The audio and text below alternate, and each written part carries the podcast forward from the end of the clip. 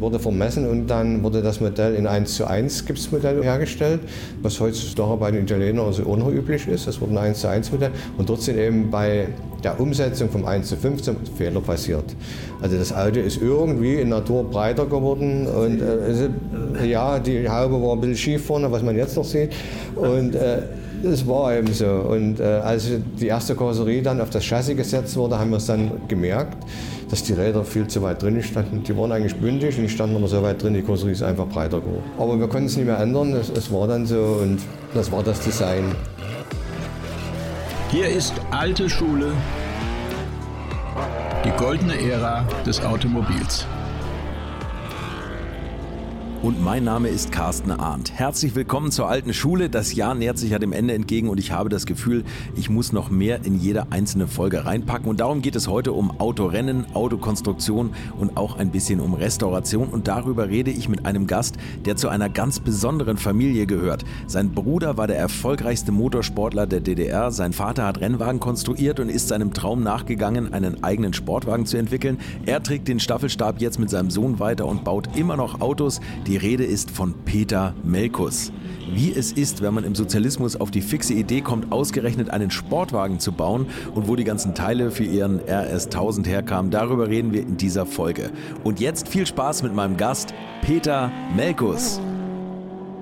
Nach dem Krieg äh, war ein unheimlicher Bedarf da an, an LKW-Fahrten und so. So war ein junger Mann, er hat bei seinem äh, Opa, äh, bei seinem Vater äh, in, einer, in einer Brauereivertrieb gearbeitet und hat dort mit einem LKW äh, Bierfässer breit gefahren an alle Gaststätten mhm. und auch einmal auf eine Rennstrecke, und zwar das war das Dresdner Spinnerennen äh, hat er dort äh, Bierfässer hingeschafft und als er wieder zurückfahren wollte, war aber die Strecke schon wieder gesperrt und er musste zwangsläufig das Rennen mit beobachten.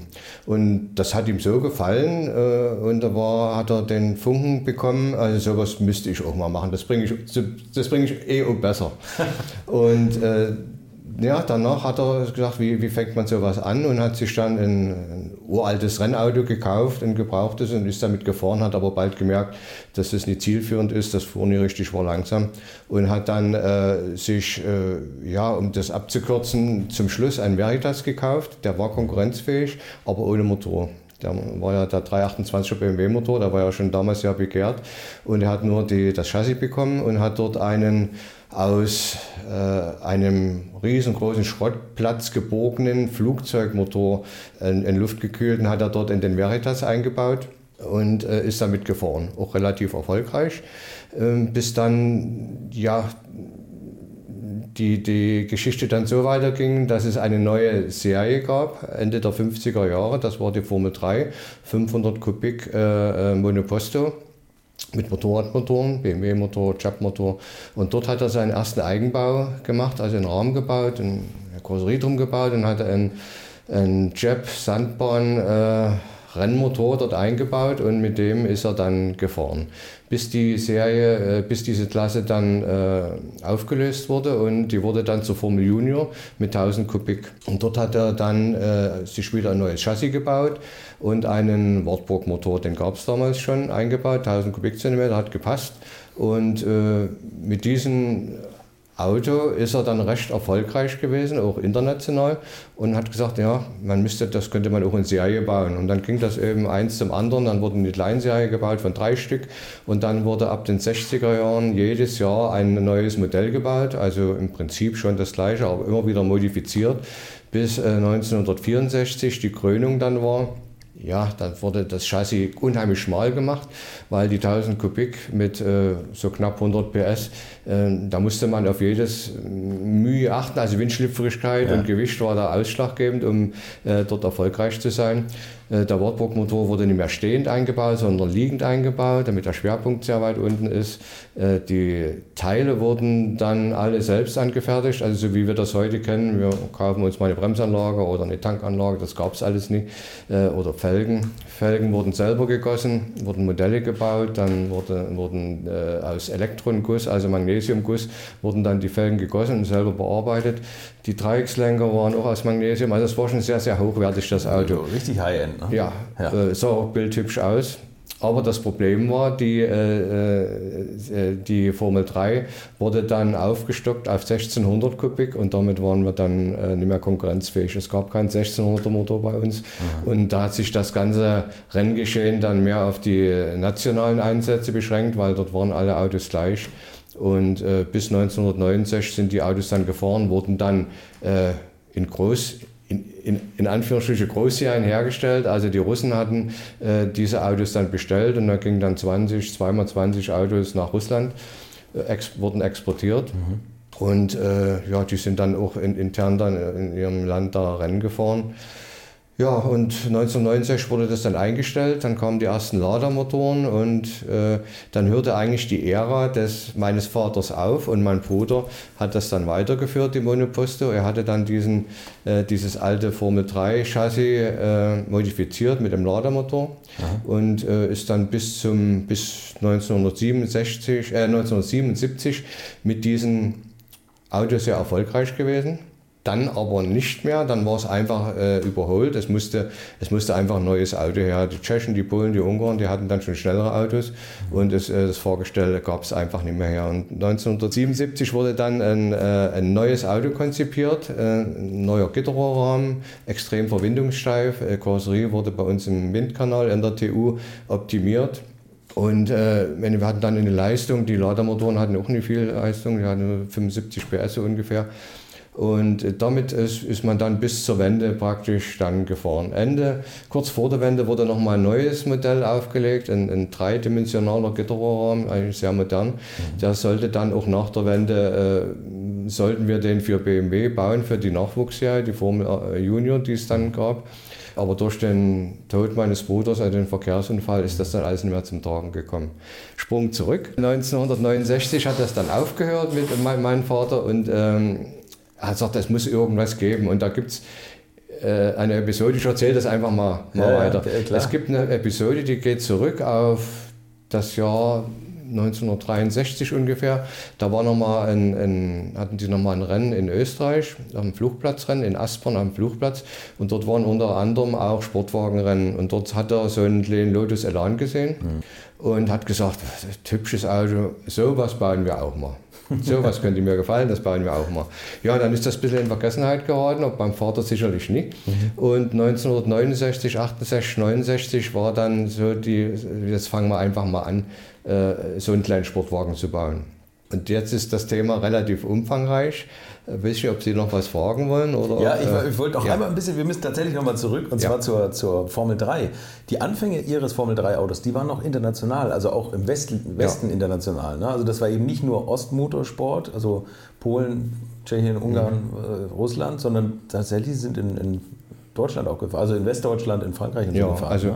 Anfang der 60er Jahre, also 59, 60, äh, äh, da war ja die Grenze noch gerade ja, genau. so, offen. Dort äh, sind die in, in Österreich gefahren, in äh, Berchtesgaden-Bergrennen und äh, Jugoslawien, in, auf dem Nürburgring waren sie, auf der Solitude ist er gefahren. Also das war alles noch möglich und dort war er mit seinem Auto oder mit diesen Autos mit den 1000 Kubik äh, konkurrenzfähig. Wahrscheinlich gut dabei. Waren Sie da mit an den Strecken schon? Oder? Nee, da war ich noch, noch da war ich jung, ne? fünf Jahre ja.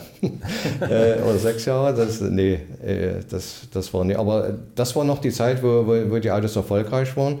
Dann 61, 62 auch noch. Dort konnte man aber schon bedingt bloß im Ausland mitfahren. Also die Grenzen waren ja geschlossen. Ne? Aber ja. für Sport gab es da immer noch eine, eine Lücke. Natürlich mit Begleitung durften die dann dort fahren. Aber dann ab 63, wo die, wo die Klasse dann auf 1600 ging, äh, hat das keinen Sinn mehr gemacht. Politische Verhältnisse waren dann auch immer extremer geworden. Man das durfte nicht mehr wirklich nicht mehr ins Ausland fahren. Ja. Wo, woher hat Ihr Vater das ganze Know-how gehabt eigentlich?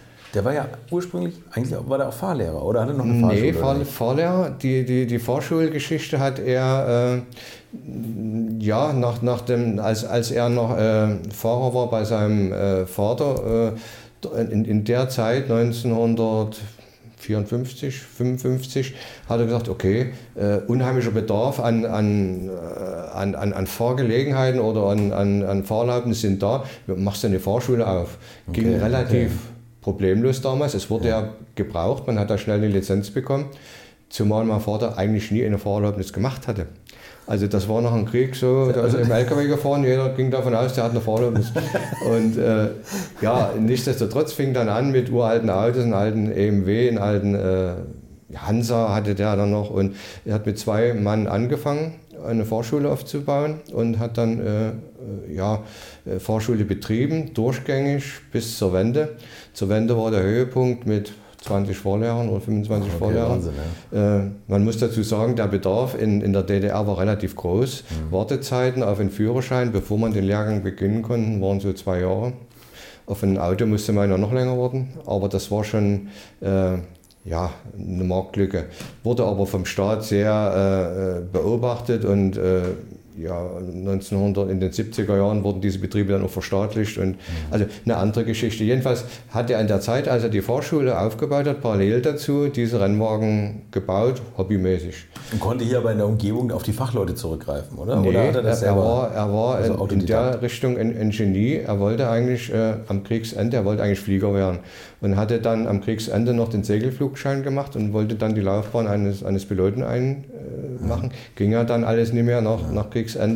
Und er hat wirklich äh, sehr viel technisches Verständnis gehabt und hat, äh, ja, hat das Know-how Do It by Learning äh, gelernt und hat gelesen, hat sich belesen. Also alles, alles im, äh, ja, eigenständig, hat nie studiert und hat, hat das eben. Unglaublich, dass man das autodidaktisch so hinbekommt. Autodidaktisch, so, genau. und er hat dann ja. eben auch gelernt mit, mit jedem äh, Fahrzeug, was er gebaut hat. Das muss man anders machen, das muss man anders machen. Hatte natürlich die Augen äh, überall, wo, mhm. wie man was machen konnte.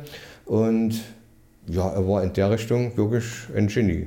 Haben Sie, also Ihr, Ihr Bruder ist ja auch, kommen wir ja gleich jetzt noch drauf, also ein ganz erfolgreicher, wahrscheinlich der Ostrennfahrer gewesen. War das für Sie eigentlich auch ein Thema, Rennsport, oder, oder haben Sie das? Am Anfang überhaupt nicht. Also ich sag mal, bis ich so zwölf Jahre alt war, hatte ich damit überhaupt keine Ambitionen, hatte ganz andere Interessen und ja, und äh, dann war das in der DDR so, dass äh, man äh, als Zwölfjähriger oder 13-Jähriger, man musste in, in, eine Arbeitsgemeinschaft eintreten. Also das war so konzipiert, dass die Jungs oder die jungen Leute nicht auf der Straße rumhingen, sondern die mussten beschäftigt werden. Und jeder musste in eine Arbeitsgemeinschaft, einer hat äh, gesungen, einer hat äh, getöpfert und es gab auch eine über, über Go-Kart-Sport. Und da habe ich gedacht, ja, das liegt ja eigentlich irgendwie nahe, machst du mal. Und äh, dort sind dann die, die Gene dann in mir hochgekommen. Mit, mit äh, 12, 13, 14 Jahren bin ich dann Go-Kart gefahren. Ja, und dann äh, ging, das, ging das weiter, bis, äh, bis ich dann 17 war. Dort habe ich dann ein Jahr eher die Fahrerlaubnis machen dürfen, also die Pkw-Fahrer. Erlaubnis und da habe ich mir einen alten Trabi gekauft, mit dem konnte man Rennen fahren, Turnwagenrennen, Gruppe A. Dann ging das weiter über einen RS1000, der als, den ich als Unfall erwerben konnte, haben wir zusammengebaut und war dann die Gruppe B5 ja, bis hin zu 1977, als die neue Serie der äh, Monoposto gebaut wurde. Dort habe ich mich dann mit beteiligt, ein Rennauto gefahren. Ja, und dann kam Familie, Haus und alles und dann war kein Geld mehr da. Und dann habe ich erstmal eine Pause gemacht, hat mich aber nie ganz losgelassen. In den 80er Jahren sind dann äh, meine Gene, meine historischen Gene, ich hatte immer Ambitionen für alte Autos, äh, alte Waffen, alte Autos und sowas. Und äh, habe gedacht, Mensch, wir könnten in der DDR, damals DDR, auch noch so eine, einen Sportort erfinden mit alten Rennautos, historischen Rennautos, einen, einen Oldtimer-Sport zu initiieren. Es gab nur einen, einen Oldtimer-Sport mit normalen PKWs, Veteranen-Rennsport hieß das damals, aber mit, mit, mit Rennautos gab es das nie. Und, äh, oder mit Rennmotorrädern auch. Und dann haben wir, haben wir das dann bis hin beim ADMV-Präsidium so hingebogen mit Vaters Hilfe, der kannte ja dort auch ein paar Leute und da haben wir eine neue Sportart in der DDR kreiert, das hieß historischer Rennsport. Und als das so richtig äh, am, am, Kochen war, wir sind dann äh, ja, verschiedene Rennstrecken gefahren, auch mal in, in Most, dort haben wir uns mit, mit, sogar mit westlichen äh, Rennsportlern da getroffen, große Veranstaltung. Ja, dann kommt die Wende und dann war alles weg. Ja, das und, das ist immer der äh, übliche Satz. Dann kam die Wende und dann war alles vorbei. Na, dann war, na gut, ist, ist nie weiter schlimm, weil man ja viel schönere Sachen hatte. Ja, also, klar, genau, wir haben ein Autohaus gegründet, man konnte sich mit Autos befassen, es war alles offen, man konnte reisen. Also um Gottes Willen. Nee, nee, nee, nee aber, aber, das, was man sich so aufgebaut ja. hat in den mühevollen ja. Bedingungen, das, das, war dann vorbei. Genau, ja. aber wie es dann so, so, so spielt, irgendwann, ja, vor zehn Jahren kommt das wieder und man hat, äh, ja, oder mal einen Sprung in, in, im Eilzugstempo. Als dann die Grenze offen war, konnte man ja Rennsport machen ohne Ende. Wir hatten dann ein Autohaus gegründet, ein BMW-Autohaus und was lag da nahe, mit dem BMW-Turnwagen Das, das mit, erste mitzufahren. BMW-Autohaus im Osten eigentlich. Ja, ne? da waren das erste. Ja. Durch, ja, eigentlich durch die Rennerei sind die BMW-Leute auf uns gekommen. Mhm. Auch über meinen Bruder, der die Rennautos gebaut hatte. Da hatten wir damals mit der BMW Motorsport einen engen Kontakt, damals mit dem Kalbfell. Und der hat eben meinem Bruder in Auftrag gegeben, Mensch, baut doch diese Autos für uns. Äh, natürlich auch an die Kosten gedacht, war ja sehr preiswert. Und ist aber nicht mehr zum Tragen gekommen. Ich hatte mir dann einen, einen M3 gekauft, wollte Tourenwagenrennen mitfahren. Und mein Bruder war dann verunglückt. Ich war übrig geblieben und wollte aber trotzdem den Motorsport in der Familie weitermachen, auch aus eigenem Interesse natürlich, hat ja Spaß gemacht. Aber durch das Autohaus ist es einfach nicht dazu gekommen, das hat zu viel Zeit äh, gefressen und äh, ja, wir haben dann einen, einen Tourenwagen gehabt, einen alten E30, dann einen E46 und haben dann äh, ein Team gebildet und haben dann Fahrer auf dieses Auto gesetzt und die waren auch erfolgreich, sind die dann gefahren. Naja, und dann so ein paar Episoden, dann kam mal die Geschichte mit dem, dem Super 7, da gab es eine Serie, da konnte man mit dem Super 7 fahren, da hatte ich mir dann einen gekauft, da bin ich mitgefahren. Dann, äh, ja, dann kam auch mal eine Episode Lotus Elise, da war ja damals, äh, kam raus und äh, das Auto hat mir eigentlich gefallen, kam eigentlich andersrum zustande, das ist vielleicht interessant. Kam ein Kunde zu uns, der sagte, ich will einen Z3 kaufen oder einen anderen BMW, ich habe aber so einen Lotus, könnt ihr den in Zahlung nehmen? Da dachte ich mir, ja, exotisch, hm. habe ich mir angeguckt, mal reingesetzt und als ich in dem Lotus drin saß, dachte ich, du sitzt wie im Ersthausen, das ist genial. Und bin eine Runde gefahren und habe gesagt, das Auto nehmen wir in Zahlung. Und äh, so ist dann die Liebe zu den Lotus-Fahrzeugen gekommen, die wirklich, und dort habe ich viele, viele Parallelen gesehen zu den Fahrzeugen meines Vaters. Leichtbau, kleine Motoren, große Leistung, wendig, eigentlich so, was die Gene auch vom RS1000 waren. Und äh, ja, wenn das anders bei uns gelaufen wäre in, in der DDR damals, wäre vielleicht, hätte mein Vater vielleicht in die Richtung weitergearbeitet, wäre sinnvoll gewesen. Bevor wir auf den RS1000 kommen, Ja. müssen wir noch über Ihren Bruder reden. Weil der hat natürlich eine riesen Motorsportkarriere gemacht. Also Ja. der hatte die Gene wahrscheinlich früher. Also mein Bruder hatte wirklich diese, diese Technikgene oder diese Innovationsgene äh, von meinem Vater geerbt. Parallel dazu hat er Kraftfahrzeugtechnik studiert, hat das nochmal äh, untermauert mit, mit theoretischem Fachwissen und äh, gepaart mit einem endlosen Enthusiasmus. Also er war ein, äh, ein Freak. Ja. Er hatte, eigentlich ging es nur, wenn wir Familienfeier hatten oder irgendwas nur um Rennautos und wir machen das und sowas. Also da war äh, erst kommen die Rennautos, dann kommt eine ganze Weile nichts, dann kommt Familie und dann kommt alles andere. Aber er hatte auch das Talent gelernt, äh, be- mitbekommen von meinem Vater. Ein gutes Auto muss man ja auch bewegen können.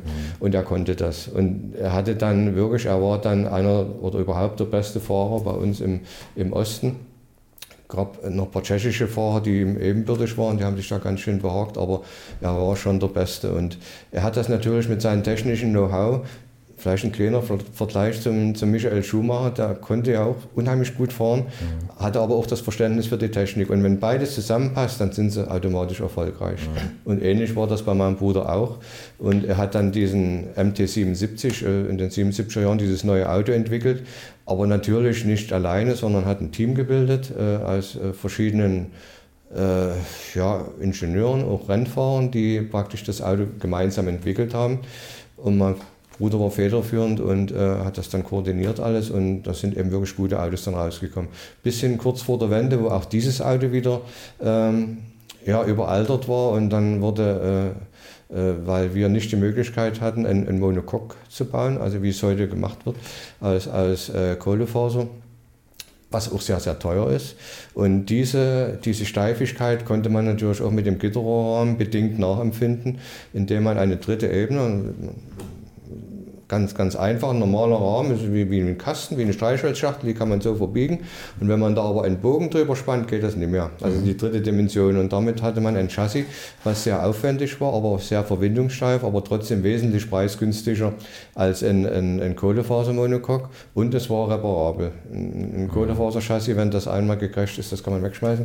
Und so einen Rahmen kann man immer wieder äh, Rohre ausbauen und austauschen. Das war, und das sollte, wie gesagt, das Auto für die BMW-Nachwuchsfahrer werden. Leider ist es nicht mehr dazu gekommen.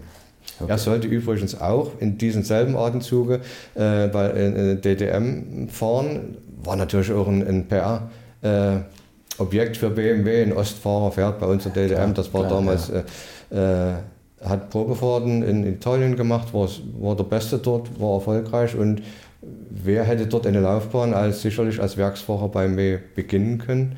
Und es ist wirklich Das ist ein Jammer, ne? nicht mehr dazu gekommen. Und das wäre noch der E30 M3 gewesen, oder? Oder schon E46? Bitte? Das wäre der E30 M3 gewesen, den er gefahren wäre, oder? Ja, genau. Ja, Naja, ich weiß nicht, mit, mit wer da noch gewonnen hat, Chicoto. Und, ja äh, genau. hm. Ja, wirklich ein Jammer. Also das ist Äh, Wirklich ein Jammer. Aber äh, der liebe Gott hat so gewollt, man, man kann nicht, das, das war ihm halt so.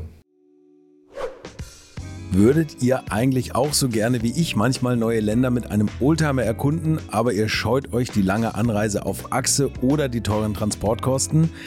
Dann gibt es eine der coolsten Alternativen, von denen ich bisher gehört oder in zahlreichen Artikeln gelesen habe, und das sind die Eckis Oldtimer Rally Reisen durch Costa Rica. Luxuriöse zehntägige Urlaube und zwar in Minigruppen mit Oldtimern, die ihr vor Ort aussuchen könnt.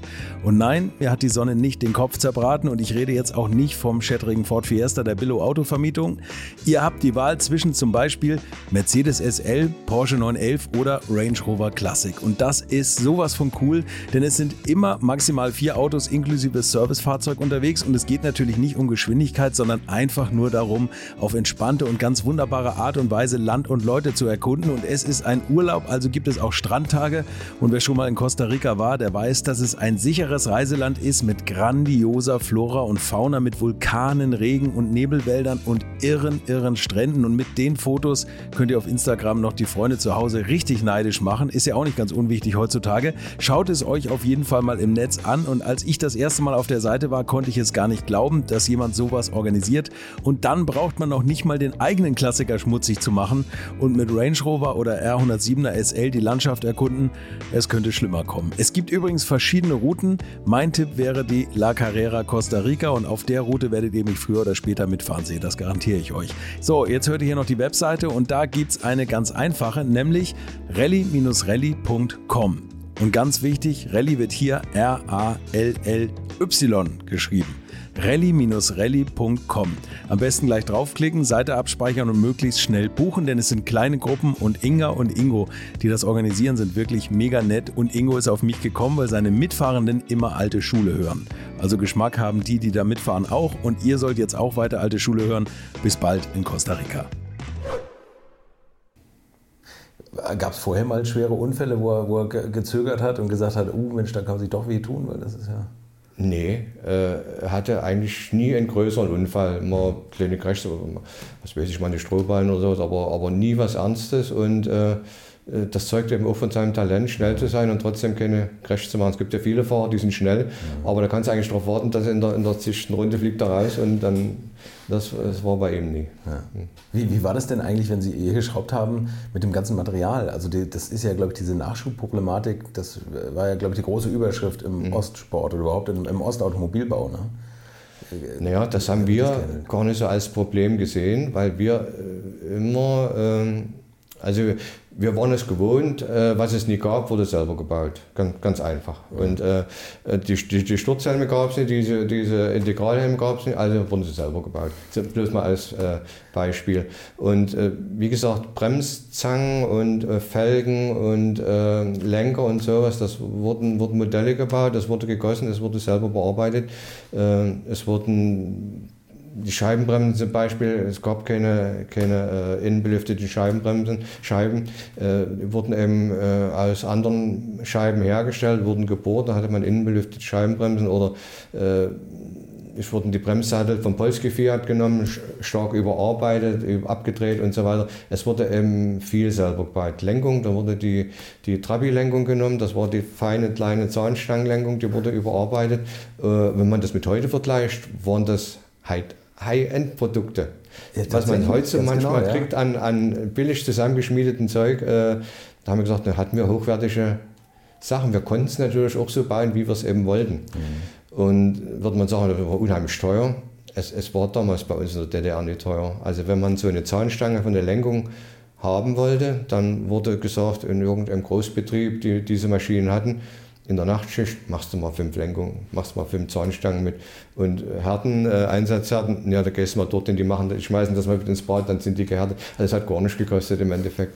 Und, äh, die, und der Enthusiasmus war eben bei den Leuten noch da, die haben das so gerne gemacht. Und äh, wenn da jemand in, in Schleiz war und hat zugeguckt, und hat dann Uli Fernsehen, die Lenkung, die habe ich nämlich gebaut. Ja, ja, ja das, dieses, und, genau, dieses Bewusstsein dafür, ne, das und, Material. Ja, und das war eben, und demzufolge war das, war das kein Thema. Es war aber dann schon ein Thema, weil man verschiedene Sachen eben nie bauen konnte. Es ging um Reifen, ja. äh, Schlicks und sowas gab es nicht. Die Tschechen hatten dann angefangen, Schlicks zu bauen, die Russen auch, äh, oder herzustellen, die mehr oder weniger ja, minderwertig waren, aber besser wie nichts.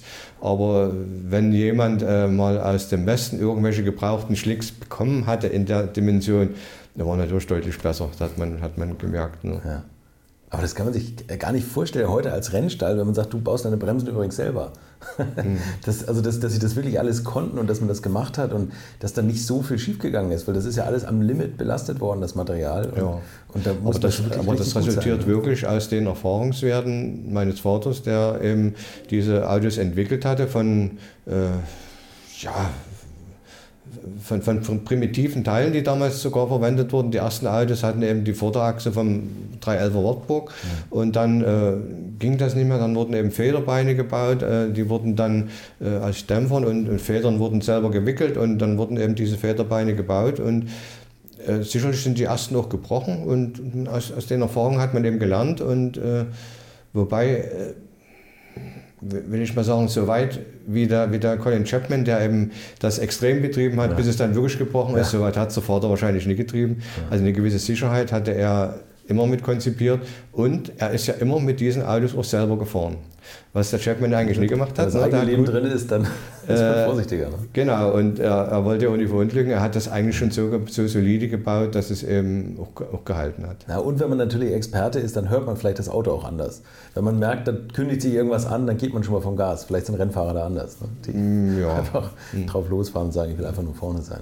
Hatten Sie die Möglichkeit, an so, so Festinformationen zu kommen oder sowas? Oder, oder die, die technischen Sprünge? Oder hatten Sie so Autozeitungen, die hier irgendwie hergeschmuggelt wurden? Wenig, wenig. Also schon Lektüre.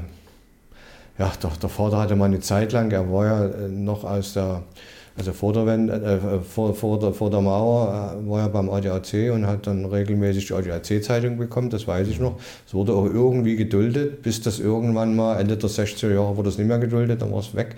Aber ansonsten wenig wenig. Westfernsehen war ja bei uns hier unten auch nie möglich. Na, Sie sagen hier unten, das nennt sich das Tal der Ahnungslosen. Richtig, oder? das, das, war wirklich so. Das liegt zu tief, hier sind die Antennen nicht hergekommen. Ne? Die, ja. die Steine, ja. Okay. Aber äh, ja, wie soll ich sagen? Hat, eigentlich ist das immer eine, eine, eigene Entwicklung gewesen und zwangsläufig, das, die Autos mussten besser werden und die, diese Schritte dazu waren eigentlich immer gegeben. Aus einer Trommelbremse musste irgendwann mal eine Scheibenbremse werden, mhm. logisch, also das, das Know-how hatte man schon und äh, und so hat man das dann eben weitergewickelt. Aber das A und O bei den, bei den Rennwagen ist ja immer das Chassis und die Motorleistung. Mhm. Und das Chassis war eigentlich entscheidend. Wenn du ein richtig gutes Chassis hast, kannst du das Auto eben auch richtig gut bewegen. Da kannst du locker auf ein paar PS weniger verzichten, wenn du schneller durch die Kurven fahren kannst. Und, und äh, das war immer die Maxime meines Vaters. Wir haben wenig Leistung, also müssen wir versuchen, das auf anderen Wegen wieder wettzumachen. Windschlüpfigkeit, äh, also Luftwiderstand und äh, Gewicht natürlich und äh, ein, ein, gutes Fahrgestell. Ne? Gab es Lieblingsstrecken von Ihrem Vater und Ihrem Bruder oder von Ihnen? Also, ja, eigentlich gibt es Schleiz. Schleiz war Schleiz die Lieblingsstrecke von, von allen. War eine Bergentalstrecke, ist ja jetzt ein bisschen modifiziert worden, aber ich bin die alte Strecke auch noch gefahren. Super Rennstrecke. Äh, ja, relativ ungefährlich. Also es waren äh, nie wieder Sachsenring, wo man durch die Stadt gefahren ist. Das war ja wirklich kreuzgefährlich. Das war ja, äh, ja. Und aber, aber die Sicherheitsmomente, die es natürlich heute gibt, die hat auch Schleiz nicht gehabt. Also wenn man rausgeflogen ist, da ist man auf eine Wiese oder einen Graben rein oder sowas. Also Leitplanken und sowas gab es da überhaupt nicht. Und ähm, das war ein, eindeutig die Lieblingsstrecke von, von allen. Das war aber auch keine Permanentrennstrecke, das war so halb Das war Straßenkurs. Genau, ja. genau wie es jetzt auch noch so ist, wird ja. gesperrt und äh, man kann äh, das heute noch fahren. Und wir, wir fahren das ja noch in, jetzt mit, mit unseren RS1000, also in dem historischen Rennsport, den es ja jetzt äh, gibt, der VV oder GL Pro, ja. die, die Truppe, die äh, fahren ja auch regelmäßig in Schleiz. Dort fahren wir mit den, unseren RS1000 mit und es macht äh, nach wie vor Spaß. Und dort erkennt man nochmal wieder, wenn wir jetzt mal einen Sprung machen, äh, wenn wir mit den Leuten vom, vom GL Pro mitfahren, dort fahren ja BMWs, fahren ja alle möglichen alten Oldtimer-Rennwagen und Tourenwagen mit. Und dort fahren wir konkurrenzlos äh, mit unseren RS1000 mit. Also wir fahren natürlich hubraumbedingt. Mhm. Äh, in unserer Hubraumklasse sind wir der Allerschnellsten. Wir können viel schneller durch die Kurven fahren. Wir, wir, wir können viel schneller, also wir können viel später bremsen. Also die Autos, da merkt man schon, die Autos sind richtig gut im Vergleich zu den Fahrzeugen, die in den Baujahren, also in den äh, Anfang der 70er Jahren, im Westen gebaut wurden. Mhm. Also wenn ich so einen Triumph Spitfire oder sowas sehe, würde ich mir nie trauen, dort mit Vollgas die Sänger runterzufahren.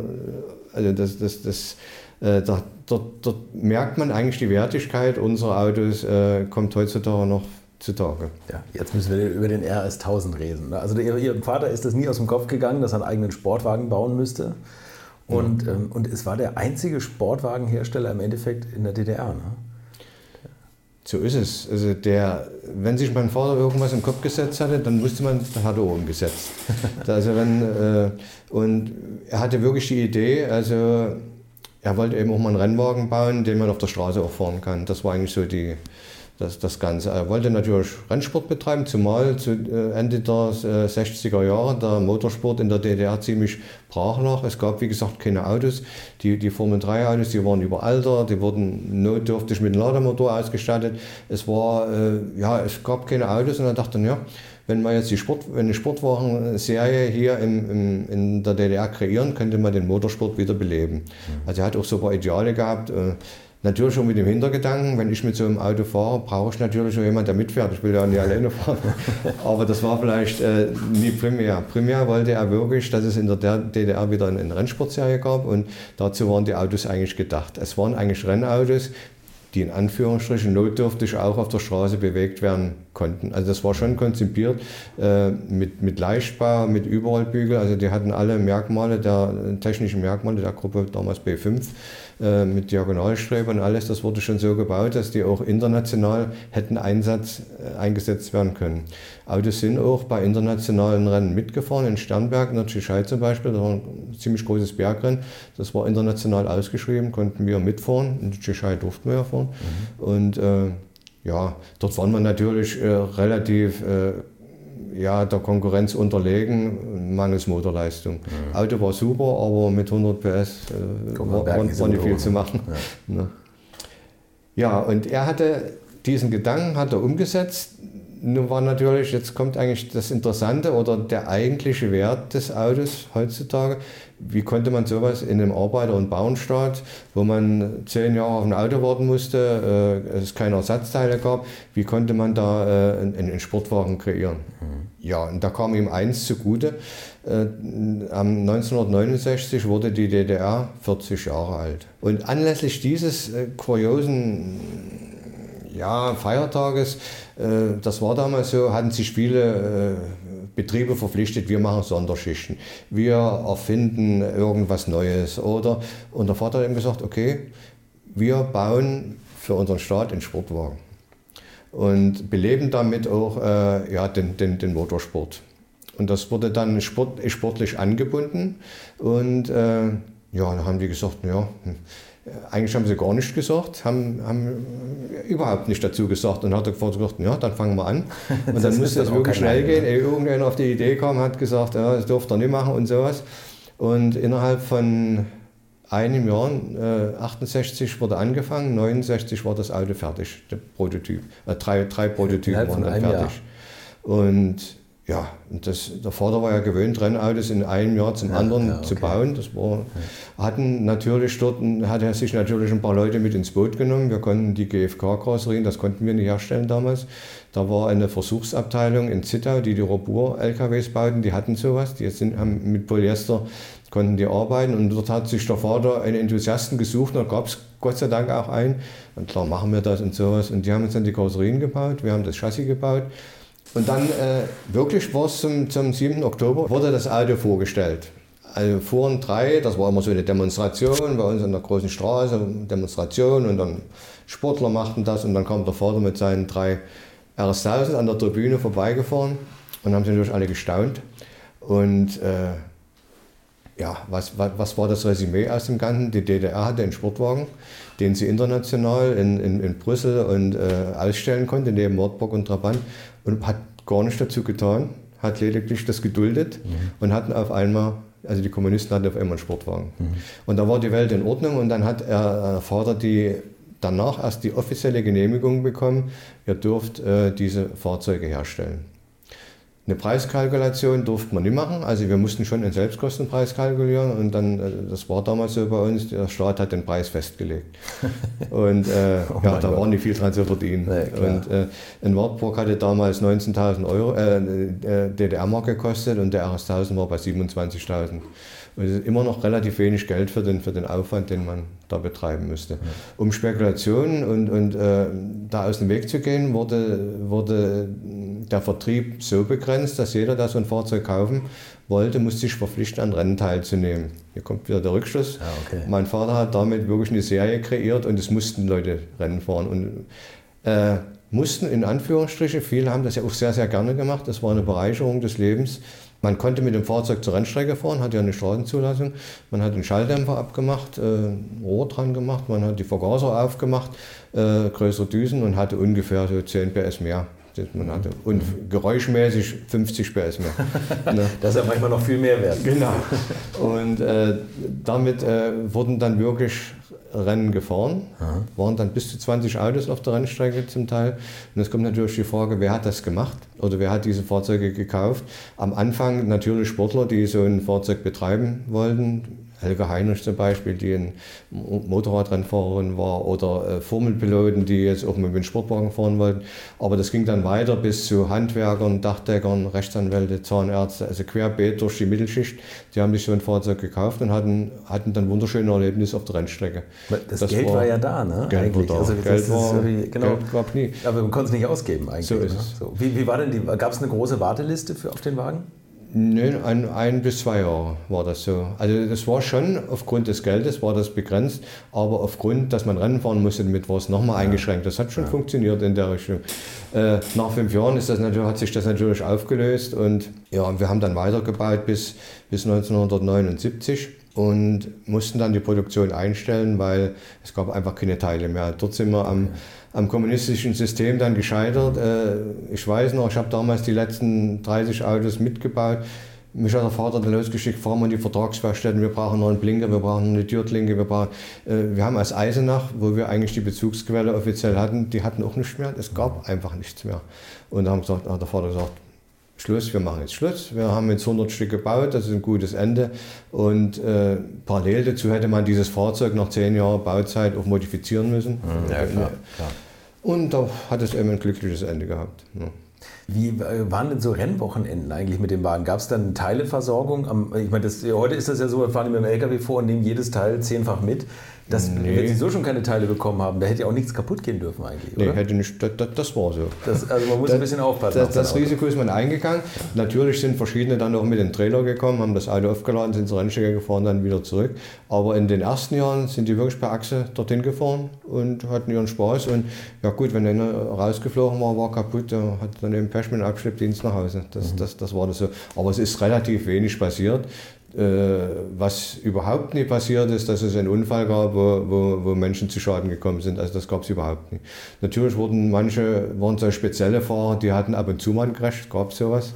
Und äh, von denen hatte ich ja glücklicherweise auch mal so einen Unfall erwerben können. Aber es war relativ wenig. Okay. Können wir, wir müssen mal ein bisschen was über die Daten von dem Auto sagen. Also grundsätzlich ist es ja eigentlich ein Wartburg, ne? also eine Wartburg-Technik. Ja. So Motor und so. Wurde der Motor nochmal optimiert? Haben Sie da noch was gemacht? Ja, vielleicht mal vorgestellt angefangen. Also die, die ba der Vater hatte äh, die Basis des Fahrzeuges, oder und jetzt müssen wir aber ein bisschen vom Design nochmal anfangen.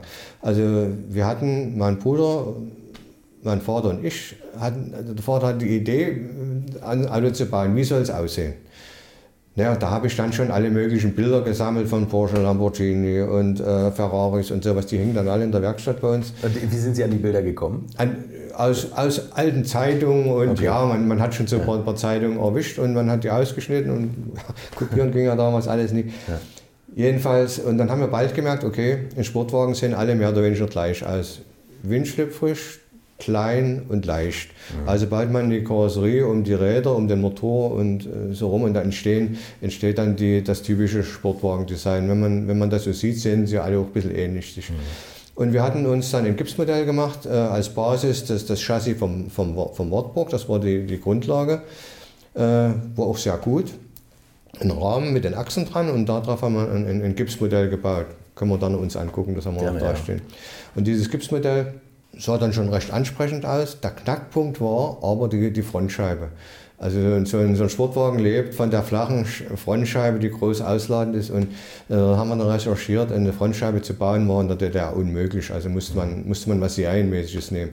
Und da kam eigentlich nur die, die Wartburg-Frontscheibe in Frage. Man musste auch Ersatzteil äh, liefern können und sowas. Eine Frontscheibe ging ja doch mal schnell kaputt. Und dann wurde eben diese Frontscheibe genommen, haben wir als Blech gebaut und haben das in dieses äh, Gipsmodell reingepasst. Und um diese Frontscheibe herum haben wir dann das Design ermittelt, weil das dann schon ein bisschen anders aussah, okay. als wir es Okay, geplant hatten.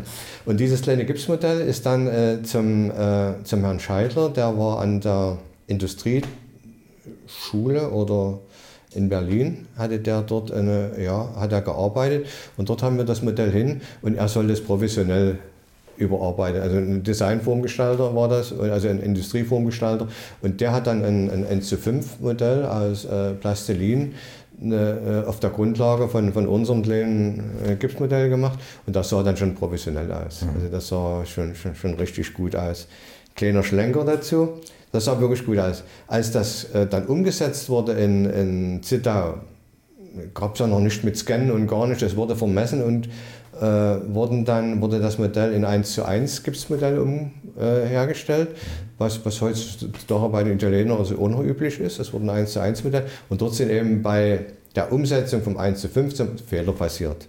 Also das Auto ist irgendwie in Natur breiter geworden. und, tatsächlich. äh, ja, die Haube war ein bisschen schief vorne, was man jetzt noch sieht. Und äh, es war eben so. Und äh, als die erste Karosserie dann auf das Chassis gesetzt wurde, haben wir es dann gemerkt, dass die Räder viel zu weit drin standen. Die waren eigentlich bündig und die standen aber so weit drin, die Karosserie ist einfach breiter geworden. Als, als. Okay. Aber wir konnten es nicht mehr ändern, es, es war dann so und das war das Design. Und äh, dann haben wir angebaut, äh, die, die, die, die Grundlagen waren der Wartburg zu 80% Wartburg-Teile. Der Rahmen wurde modifiziert, der Motor war Wartburg, äh, der vorne war, wurde nach hinten gesetzt. Äh, Hinten in, in, in das Getriebe, eben demzufolge auch. Hinten wurde ein kleiner Hilfsrahmen dran gebaut, wo das Getriebe drauf saß. Äh, äh, Federn wurden, äh, die Federdome, die wurden runtergesetzt, wurden ganz flache Federn gemacht. Können wir uns dann nochmal angucken. Wir haben gerade so ein Auto da, wie Okay, wir es bauen. gerne, ja. Also das Chassis wurde stark modifiziert. Dann äh, wurde eine Bodenwanne drum gemacht, um, um 10 cm über der Erde, Millimeter Aluminiumblech, mehr war da nicht. Und äh, ja, Überrollbügel war obligatorisch. Das Auto sollte so flach wie möglich werden, einen Meter hoch hat er war das, Das ist gelungen. sein. Also das ist wirklich Äh, war der. Prototyp. Aber nach dem, nach dem Prototyp haben wir gesagt, das ist doch sehr eng. Also dann 1,5 Meter fünf ist es dann geworden. Da konnte man doch ein bisschen besser sitzen. Und es sollte ja, Überrollbügel, Bodenwanne, Chassis äh, und der Windlauf, äh, wo die Frontscheibe von Wartburg ja integriert war oder reingepasst hat, wurde auch verwendet, wurde sehr schräg gestellt. Ja, und dann war das eigentlich schon soweit fertig, die Karosserie drauf und dann äh, war es soweit fertig. Jetzt kommen wir zu den Spanzen, die Türen. Und da gibt es auch eine Episode, äh, warum Flügeltüren. Ja. Und eigentlich, äh, ja, die, die offizielle Variante war, um in das flache Auto besser einsteigen zu können, ging das mit den Flügeltüren, die bis ins Dach reichten, konnte man wirklich besser einsteigen als mit einer großen seitlichen Türe. Das war eine Einsteighilfe das zweite Thema war, also wir hatten ja relativ kleine Garagen, braucht man ja nicht größer für ein Trabi von Wartburg, relativ schmal. Mhm. Und wenn man eine große Coupé-Tür gehabt hätte, die man für den RS1000 gebraucht hätte, wir wären gar nicht aus der Garage rausgekommen, das wäre zu klein gewesen. Und diese Flügeltüren laden nur 40 cm aus, wenn man so hoch wird. Also konnte man sie in einer kleinen Garage öffnen. Das war. Das aber war wahrscheinlich, also, wahrscheinlich war das Hauptmoment beim Vater der 300 SL. Ja. Er, wollte, er wollte auch eine Flügeltür haben. Ja. Aber es kam alles so zusammen, aber das, das, das äh, Wichtigste war, durch die Flügeltüren konnte man wirklich gut einsteigen in das flache Auto. Das war schon ordentlich. Aber ist das nicht konstruktiv ein Riesenaufwand gewesen? Also das mit den Federn, dass man das Ja, so ein, ein Riesenaufwand. So eine Türe zu bauen, die wurde aus übertriebener Tafel Blech wurde die gebaut, gekantet, gefalzt, geschweißt, ja. gemacht, gedengelt und ja. so weiter. Ein Riesenaufwand. Die haben pro Seite, wurde 14 Tage, hat ein Mann an so einer Türe gearbeitet, bis die im Rohbau fertig war. Pro Seite 14 Mann-Tage? Ja. Okay. Mit, ich war ja Kurbelautomat drin, also ging an Scheiben runter zu kurbeln. Also das war schon, war schon sehr, sehr aufwendig. Ja. Und dazu noch diese Flügeltüren, äh, was die Spaltmaße betrifft, ringsrum einzupassen, war auch eine Herausforderung. Und wie, wie gehen die Flügeltüren auf? Heute mit dem Gasdämpfer, überhaupt kein Problem, gab es ja damals nicht. Mhm. Wir haben äh, von, der, von der MZ die Federgabel, die hatten lange Federn. Dort haben wir Türfederbeine selber gebaut, diese Federn genommen und, und, und ja, ein, ja, ein Gestänge gebaut, die Feder drüber gestülpt, in der Drehbank zusammengespannt, höchst kriminell, weil wenn die abgeflogen war, die ist durch die ganze Werkstatt gesorgt. Und äh, dort haben wir Federbeine selber gebaut. Hat auch funktioniert, ging hoch, hat geklappt. Aber nach ungefähr einem Jahr wurden die Federn müde und die gingen bloß noch halb hoch. Und wenn man Bilder äh, meines Vaters sieht an einem RS1000, der hat immer die Hand an der Tür, weil immer gesagt war, er hat sie immer hochgehalten. Aber äh, wir bauen heutzutage kleine Gasdämpfer rein, die sind schon im Durchmesser kleiner und äh, ja, das funktioniert halt perfekt. Ja. Ja.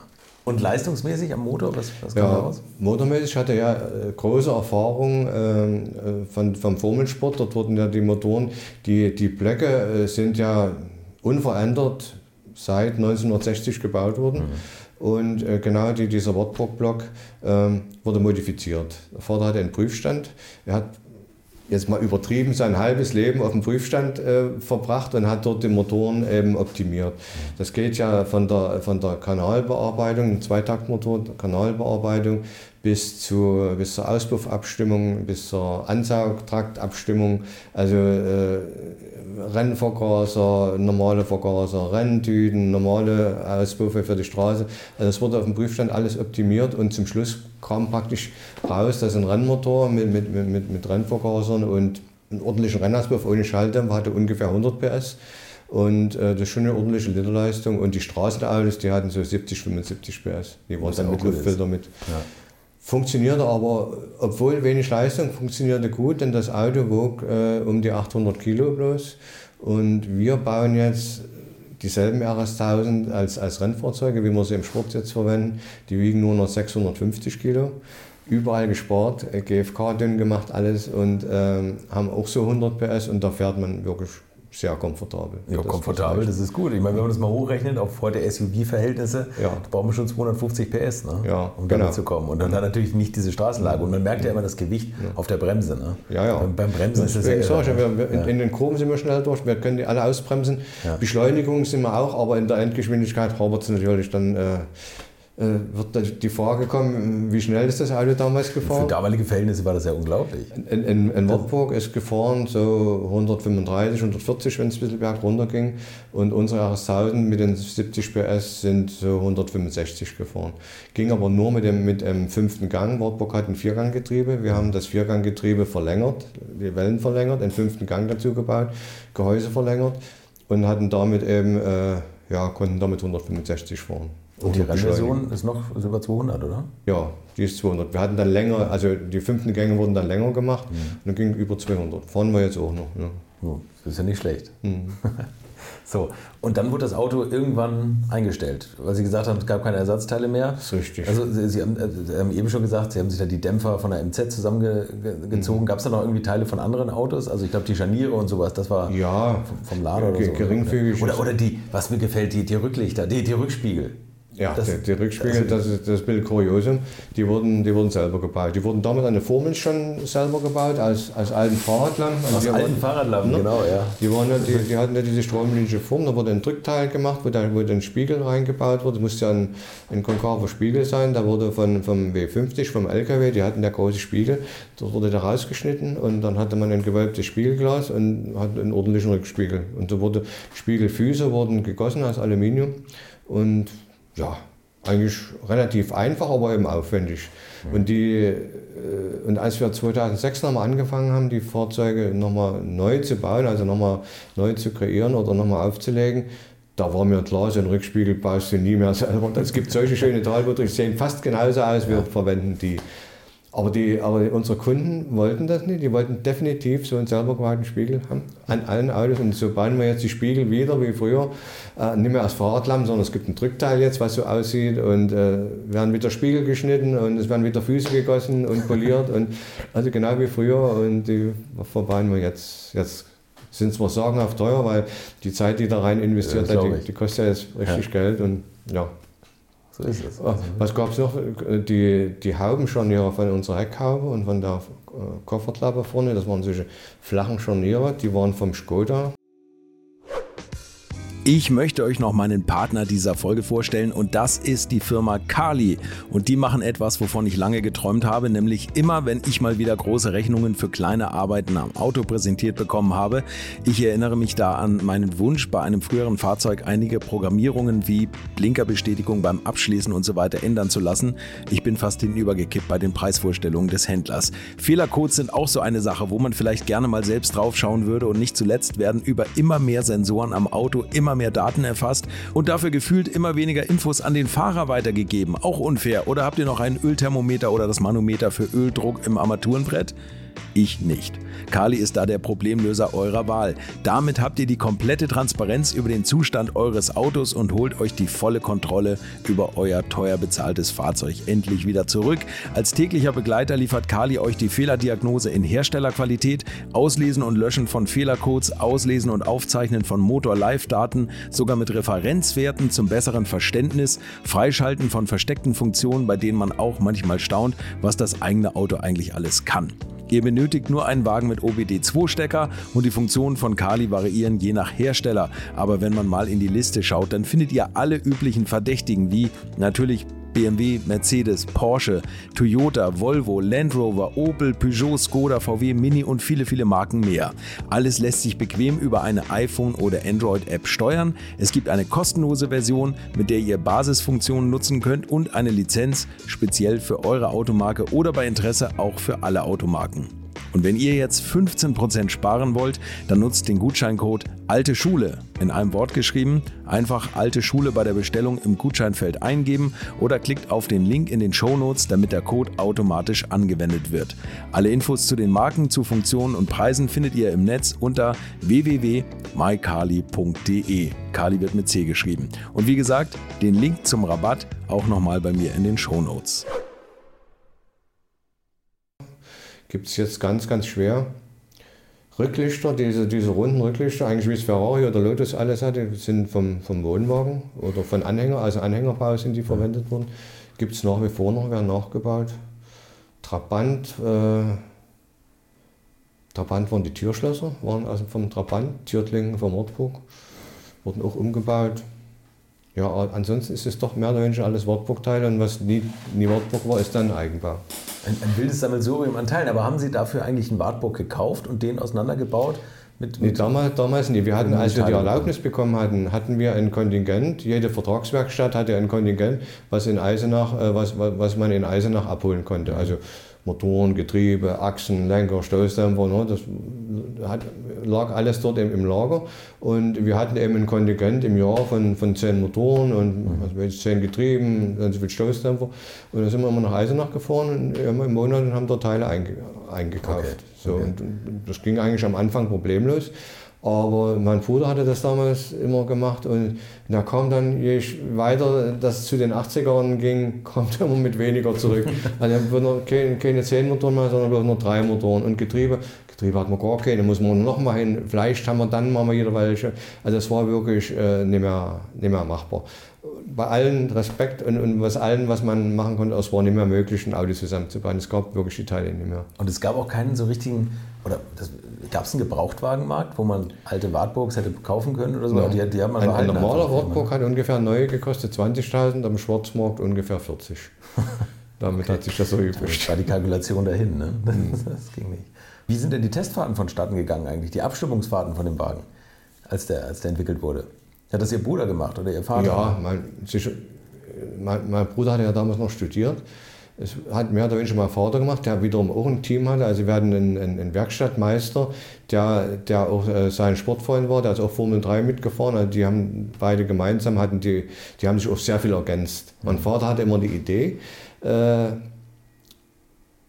eine Episode, der, hatte die, die Eigenschaft, er ist früh um 8 äh, in Betrieb gekommen, um 1 ist er nach Hause gefahren, hat Mittagsstunde gemacht und um 3, halb 4 ist er wiedergekommen und hat dann abends bis um 7 dann nochmal gearbeitet.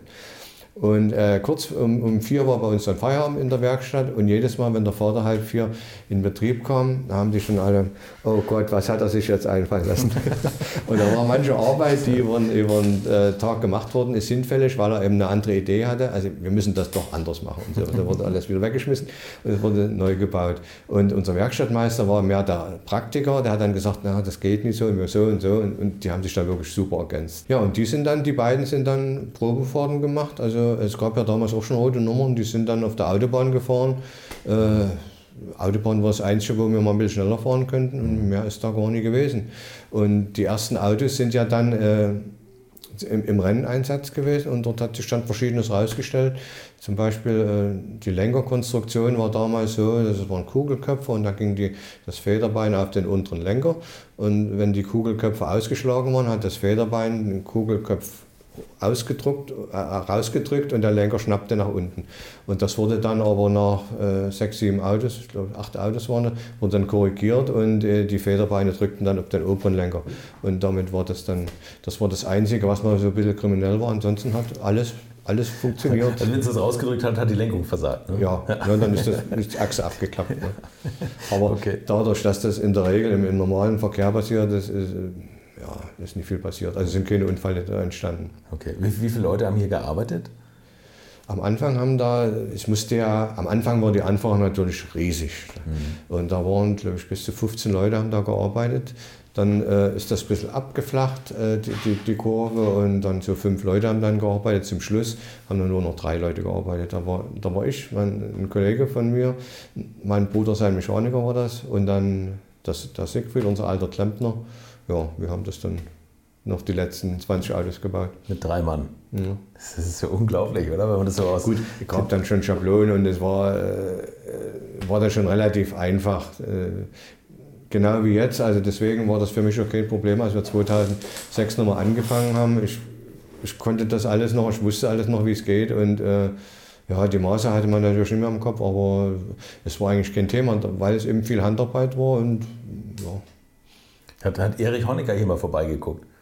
so ungefähr. Hat er? Nee, hat nee. er nicht. Also ich hätte gedacht, dass er vielleicht stolz ist auf seine Sportwagenmanufaktur nee, hier. Nee. Aber äh, die standen in, in Brüssel und in Genf, gibt es ja. Bilder neben Nordburg und Trabant und sowas. Und es hätte ja, wäre ja naheliegend gewesen, dass der Konstrukteur mal mit hin durfte, aber er durfte nie mit hin, weil sie Angst hatten, er wäre vielleicht dort geblieben oder ja. abgeworben worden. Ja. Aber hätte mein Vater nie gemacht, der war so bodenständig, der war. Naja, und wenn man hier so was Herausragendes macht und so eine besondere Stellung hat, dann bleibt man ja vielleicht auch. Mhm. Ne? Ja, aber es war trotzdem ein relativ einfacher Mensch. Er hatte sein Ziel erreicht, er hatte seinen Sportwagen, mhm. er hatte seinen Sport. Er ist bis, bis in die 80er Jahre noch, ist er mit dem Prototypen, den ist er noch Rennen gefahren, also in Polen und in Most und sowas. Ja, hinterhergefahren, weil es ja, aber trotzdem hat noch seinen Spaß gehabt und Beisein äh, ist alles. Ja, mehr, mehr war, war relativ, er hatte wenig Ansprüche, sag ich mal. Ja. So, und dann ist das Projekt Melkus RS 1000 erstmal ein bisschen in der Versenkung verschwunden. Ja. Und Sie haben das BMW-Autohaus gemacht nach der Wende und glaube ich noch ein zweites auch noch, oder? Nee, wir hatten das BMW-Autohaus, äh, ja, erst in unserer alten Werkstatt. Äh, da hatten wir noch einen Mietvertrag, der fünf Jahre lief und dann mussten wir ein neues Autohaus bauen. Mhm. Und äh, ja, gerade in der Phase, wo alle gebaut haben, Preise ohne Ende. Also das war unglücklich und BMW hatte auch so seine Ansprüche an, an ein Autohaus. Das war, naja, war dann irgendwie so dreieinhalb Millionen Euro Objekt geworden. Und, Hoppala, ja. Mh, Und das so alles dem Stand, ohne viel Hinterland. Und äh, naja, war schon, war schon nicht so ohne. Dann haben wir jemanden gefunden, der das dann übernommen hat. Mhm. Zumal wir parallel wirklich zunehmend Anfragen hatten, RS1000, baut ihr noch welche, wisst ihr noch was oder könnt ihr noch oder wo steht einer, restauriert ihr welche? Und da haben wir gedacht, naja, als kleines Profitcenter neben Autohaus wäre vielleicht nicht schlecht. Und dann haben wir das dann eben begonnen, haben wir aber dann gemerkt, parallel kann man es nicht machen, das erfordert viel zu viel Power. Und naja, dann haben wir das Autohaus abgegeben, glücklicherweise hat das ein kurioserweise einen Mercedes-Händler übernommen, Ach, ein, großer, okay. der sich im Osten auch schon gut etabliert hatte und der wollte eben in der Landeshauptstadt BMW machen, hat geklappt. Und wir haben diese RS1000-Produktion nochmal angeschubst, gemeinsam mit meinem Sohn.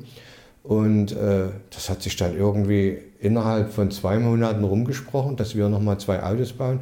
Und da hatten wir auf einmal 15 Bestellungen, 15 Leute wollten so ein Auto haben. Ich dachte, um Gottes Willen, kriegen wir denn die Teile überhaupt noch ran? Das wusste man damals. Die gleiche Problematik wie früher. Ne? Aber diese Problematik gab es nicht mehr, weil auf einmal endlos viele Lager sich aufgetan haben von Vertragswerkstätten, von, ähm, von Privatleuten, die Teile gehortet hatten, die Werkstätten auch. Und da haben wir dann so das Resümee gezogen. Wir haben immer auf die DDR damals geschimpft, ihr schafft das nicht. Die haben das schon geschafft. Die haben genug Teile gebaut, die wurden bloß in Kanäle verteilt, wo, sie niemand, wo niemand rankam. Deswegen gab es nicht. Also das, und die Kanäle, die haben sich jetzt offenbart und es gab im Prinzip alles. Also wir haben Getriebe, wir haben Motor, wir haben Achsen, wir haben Kugelköpfe, wir haben alles bekommen, was es gab. Und ich, ich sage immer, äh, dann gab es Händler, die hatten solche Vertragswerkstätten aufgekauft, haben sich dann in DDR-Lager aufgebaut und haben einen Großwurst auf jemanden. Und wenn ich Teile gebraucht habe, sind wir das hingegangen und haben gedacht, das ist besser wie Eisenach. Es gibt alles und, und, auch zu sehr moderaten Preisen. Okay. Ja, und alte Teile-Thema war, äh, war das überhaupt nicht mehr. Manpower, wer baut, ich alleine konnte es nie bauen.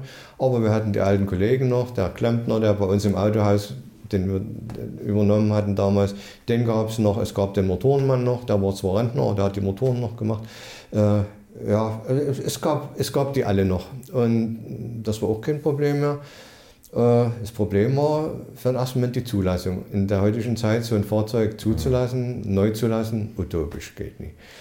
Und da haben wir uns eigentlich, da haben wir uns mit der DK dann zusammengetan, wie könnte man das machen? Und da hat gesagt, wie habt ihr denn früher die ersten Autos zugelassen? Ja, die hatten eine Wartburg-Zulassung. Da war eine Wartburg-Zulassung, ah, okay. Kraftfahrzeugbrief von Wartburg und äh, und, und Umbau zum Jahrestausend. Dann sagen wir, machen wir, machen wir eben wieder so. Ihr habt eine ordentliche Zulassung, Wartburg dürfen noch fahren, die dürfen noch, äh, nehmt doch so einen Wartburg und baut den um wie früher. Und genauso machen wir das jetzt auch noch. Wir bauen einen Wartburg um. Äh, Deswegen sind die Papiere, die wir jetzt haben, Wortbuchpapiere, aber der Umbau zum RS1000 und Fahrgestellnummer hatten eine separate Fahrgestellnummer wieder, der RS1000. Und so können wir die jetzt noch bewegen, solange wie Wartburgs noch fahren dürfen. Okay. Wenn die nicht mehr fahren dürfen, dann, dann ist es vorbei. Dann ist vorbei. Aber es stand nie im Fahrzeugbrief, auch früher nicht Melkus als Hersteller. Doch, die, die, die letzten, glaube ich, 20 Autos, die hat dann, äh, da konnte mein Vater dann eigenständige Briefe ausstellen. Äh, wir haben dann Blankos gekriegt und Fahrzeug richtig ausgefüllt und äh, ja. Bis dato mussten diese Fahrzeuge immer, äh, wenn sie fertig waren, kam äh, vom, vom Polizei, Polizeipräsidium irgendein Fachmann und hat die sich angeguckt und hat die Nummer eingeschlagen. Also das, okay. Und okay. die letzten durfte man dann selber machen.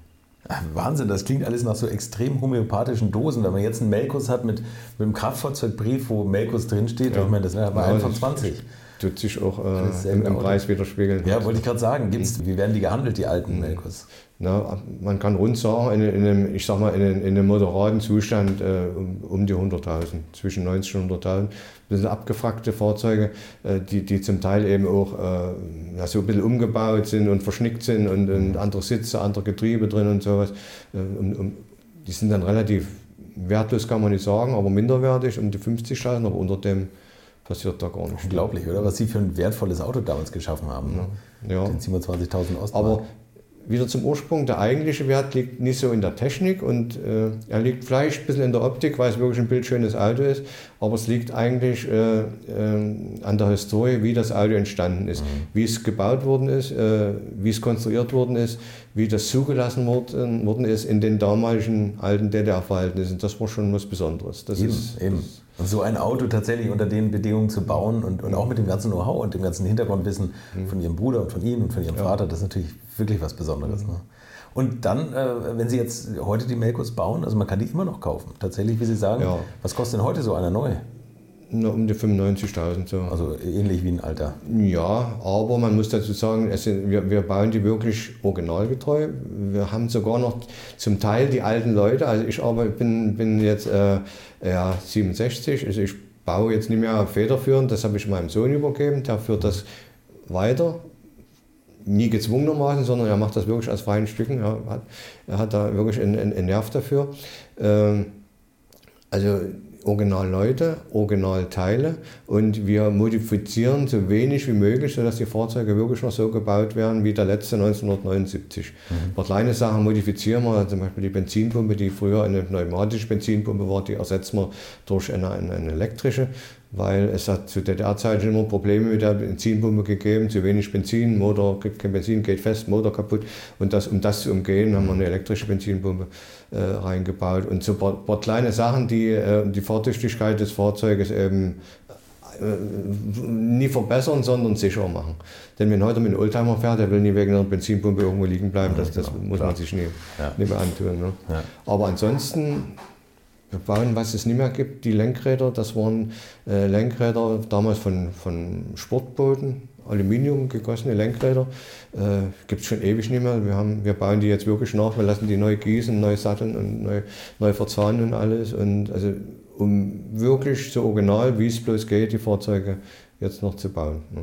Und es sind neuwertig. Es sind wirklich alles, also wir verwenden keine gebrauchten Teile. Ganz wenig, was regeneriert wird. Äh, Getriebe werden regeneriert, aber die sind fast besser wie neu. Und äh, ja, neuwertiges Auto. Faszinierend. Wenn ich heute einen bestelle, wann bekomme ich den? Hm. Ein, zwei Jahre. Ein, so. zwei Jahre, hm. okay. Wir, also wir, wir bauen, der Sepp, seine Firma baut ja nicht bloß diese Fahrzeuge, er hat eine Fahrzeugaufbereitung und hat noch zwei Werkstätten. Also er macht das so als, als, als kleines Standbein mit und mehr wie zwei, drei Autos im Jahr äh, äh, ja, werden die. Also Sepp ist ihr Sohn. Und dann gibt es noch Ronny, das ist ihr Neffe, quasi der Sohn Neffe. von, von, äh, von Uli, ja. von dem Rennfahrer. Der ist auch in, in seinen, seines Vaters Fußstapfen getreten, oder? Der genau, der ist, das war, war wirklich ein bisschen traurig, als er in die Fußstapfen getreten ist. In dem Moment ist mein Bruder in, in, gerade verunglückt. Also das war nach der Wende. Der, ist, äh, Formel, der hatte die, die äh, BMW-Förderung bekommen und äh, ist Formel Junior gefahren, zusammen damals sogar mit dem, mit dem Michael Schumacher, war das, glaube ich. Ja. Mit Ralf Schumacher, glaube ich, ne? Oder? Mit Ralf Schumacher, ja, genau. Ja. Und ja, und äh, ist dann. Äh, ist dann ein bisschen verheizt worden. Er ist dann Formel 3 gefahren und dann nochmal einen Porsche Cup gefahren und äh, ja, und dann ging es mit Sponsoren. Am Anfang war das alles noch so ein bisschen Publicity, ja, ein DDR-Fahrer und der Sohn von dem und sowas. Das ging alles noch, das ist dann relativ schnell verflacht. Und er ist dann doch alleine, hat sich alleine da durchboxen müssen und das war in dieser Szene und in der Zeit nie einfach. Ja, hat dann irgendwann äh, ja, die, die Segel gestrichen und hat jetzt, äh, ja, vertreibt jetzt in Anführungsstrichen Männerspielzeug, also kleine Flugmodelle, kleine Motorräder und, und sowas, die er irgendwo importiert und vertreibt die dann. Hatte zwischendurch mal eine Kartbahn, sehr erfolgreich, bis dann äh, die Immobilie dort verkauft worden ist, muss die Kartbahn geschlossen werden. Also er wurschtelt sich wirklich so, ja. so, so durch, aber hat es nicht einfach und in der Zeit, wo er, äh, wo er praktisch die Hilfe gebraucht hätte, wäre ich eigentlich da gewesen, aber das war genau die Zeit, wo wir dieses Autohaus neu äh, ja, gestaltet haben. Keine Zeit, null Zeit. Das war unmöglich. Aber ist alles gut gegangen, er fühlt sich wohl, wir fühlen uns wohl. Wir haben viel erlebt, aber das, was der Vater, um vielleicht den Bogen zu schließen, da geschaffen hat, davon profitiert sogar sein Enkel jetzt noch. Also das ist wirklich eine ganz besondere Geschichte und was ganz Außergewöhnliches. Und jetzt kommen wir zu meiner letzten Frage, bevor wir uns das Auto angucken, weil Sie haben es ein bisschen eilig. Wenn Sie nochmal 50 Liter Sprit auf dem Hof gerollt bekommen oder vielleicht auch Zweitakt gemischt, man weiß es nicht, in welchem Auto und auf welcher Strecke verfahren Sie es? Tja, so, so, so, so blöd wie das klingt, aber ich habe hab noch nie in meinem ganzen Leben einen Ferrari bewegt. Ich würde gerne mal mit einem Ferrari ja, die westlichen Rennstrecken sind auch nicht schlecht, haben wir fast alle erlebt. In Spa. Spa war, war für mich die, die, die, äh, ja, die westliche schönste Rennstrecke. Mhm. Weil im Großformat Schleiz ist das ungefähr. Stimmt, ja, die Ardennen-Achterbahn. Ja. Und in Schleiz ist es ähnlich. Was für ein Ferrari? Gibt es da irgendeinen besonderen? Ah, würde nicht unbedingt den neu nehmen, dann würde so ein Dino, würde mir, würde mir schon reichen. Ah ja, genau. Und optisch ist der ja, Ja. ein bisschen Ja. angelehnt an den. Also nicht modernes, sondern schon was Historisches. Und um auch den, den, den, so den Draht zu kriegen, wie man so ein, so ein historisches Fahrzeug mit doch ein bisschen mehr PS und ja, Wie sich das wie, wie anfühlt. sich das anfühlt. Ich bin mir sicher, ein, ein historischer Dino-Besitzer aus dem Dresdner Raum wird sich jetzt melden. okay. Herr Melkus, danke für Ihre Zeit. Ja, gerne. Das war Peter Melkus und ich hatte es ja versprochen, auch mal verstärkt ein Auge auf den DDR-Motorsport zu werfen und ich finde, es hat sich gelohnt. Das ist so eine fantastische Geschichte und so ein Melkus ist wirklich bildschön anzusehen. Ich hoffe, ihr habt mal die Gelegenheit, einen zu sehen.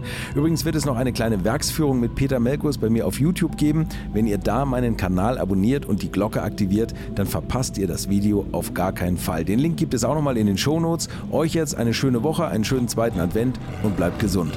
Infos, Bilder und alles Wissenswerte unter der Internetadresse www.alte-schule-podcast.de.